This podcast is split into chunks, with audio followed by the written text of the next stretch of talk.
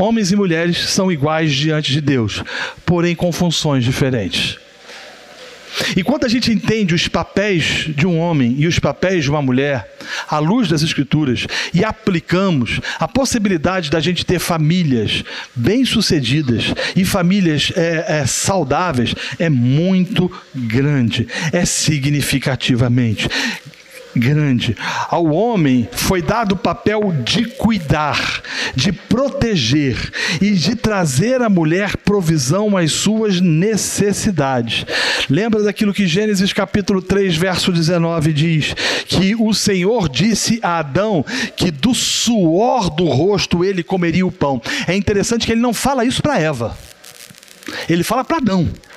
Do suor do seu rosto você vai comer o pão. É um, uma ordem, é um mandamento, ou é uma eh, palavra específica dada aos homens. Ora, Todavia, se os homens tiverem o seu papel relativizado e se as mulheres tiverem o seu papel invertido, automaticamente você cria uma confusão na sociedade.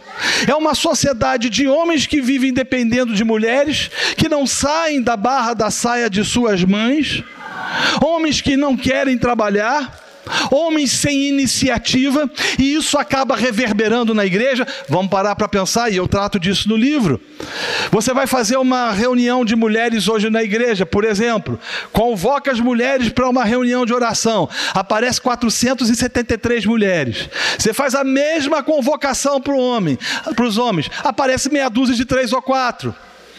Pastor chega para a igreja e fala o seguinte: gente, nós vamos precisar fazer um mutirão para dar um geral aqui na igreja, porque semana que vem a gente vai ter uma conferência e a gente precisa fazer isso. 977 mulheres aparecem, 12 homens chegam juntos. É impressionante.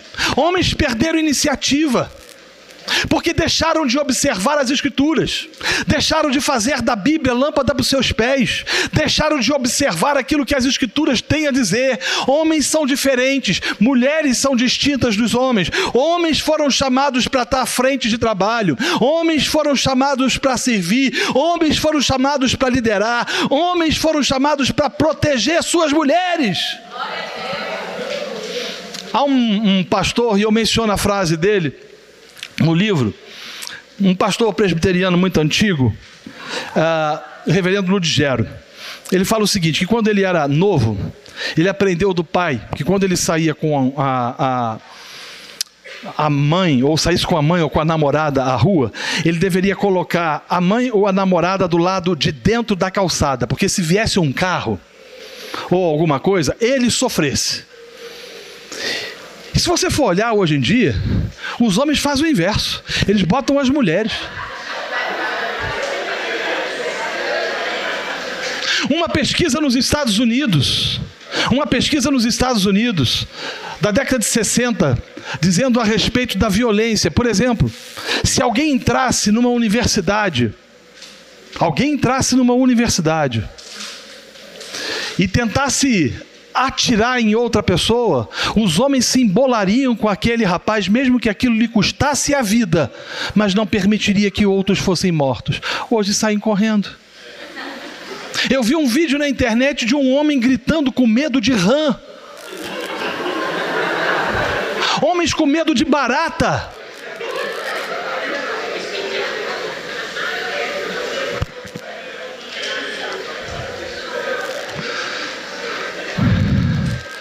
A inversão.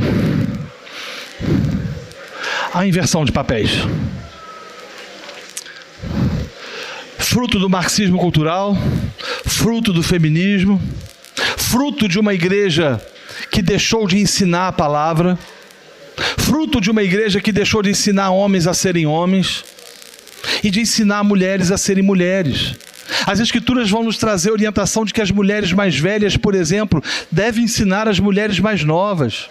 Você vê em mulheres hoje absolutamente incorrigíveis, porque foram ensinadas a serem topetudas.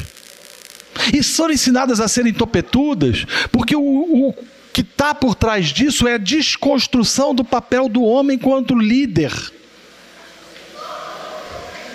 E, essas são, e essa consequência tem sido uma das piores possíveis.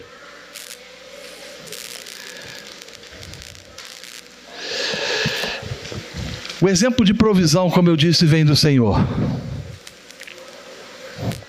E afirmo e reafirmo. Durante séculos a fio, o nosso Deus tem trazido o alimento e sustento para a sua igreja. A gente pode afirmar que a noiva de Cristo está viva e seguirá assim até as bodas do cordeiro, simplesmente pelo fato de que possui um cabeça, e eu vou usar uma palavra aqui, responsável, que ama, lidera, cuida e provê. Homens, nós precisamos ser responsáveis. Quantos dizem amém?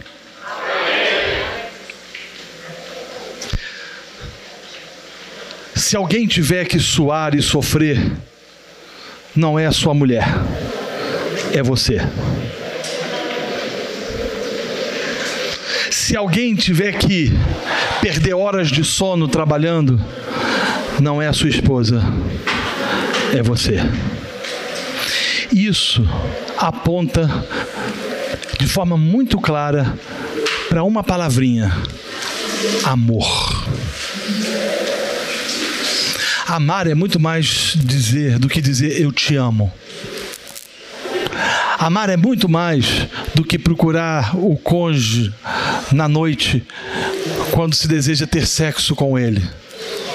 Amar significa estar disposto a sofrer, a trabalhar. Mulheres que experimentam esse tipo de relacionamento tornam-se mais dóceis, mais afáveis, sentem mais.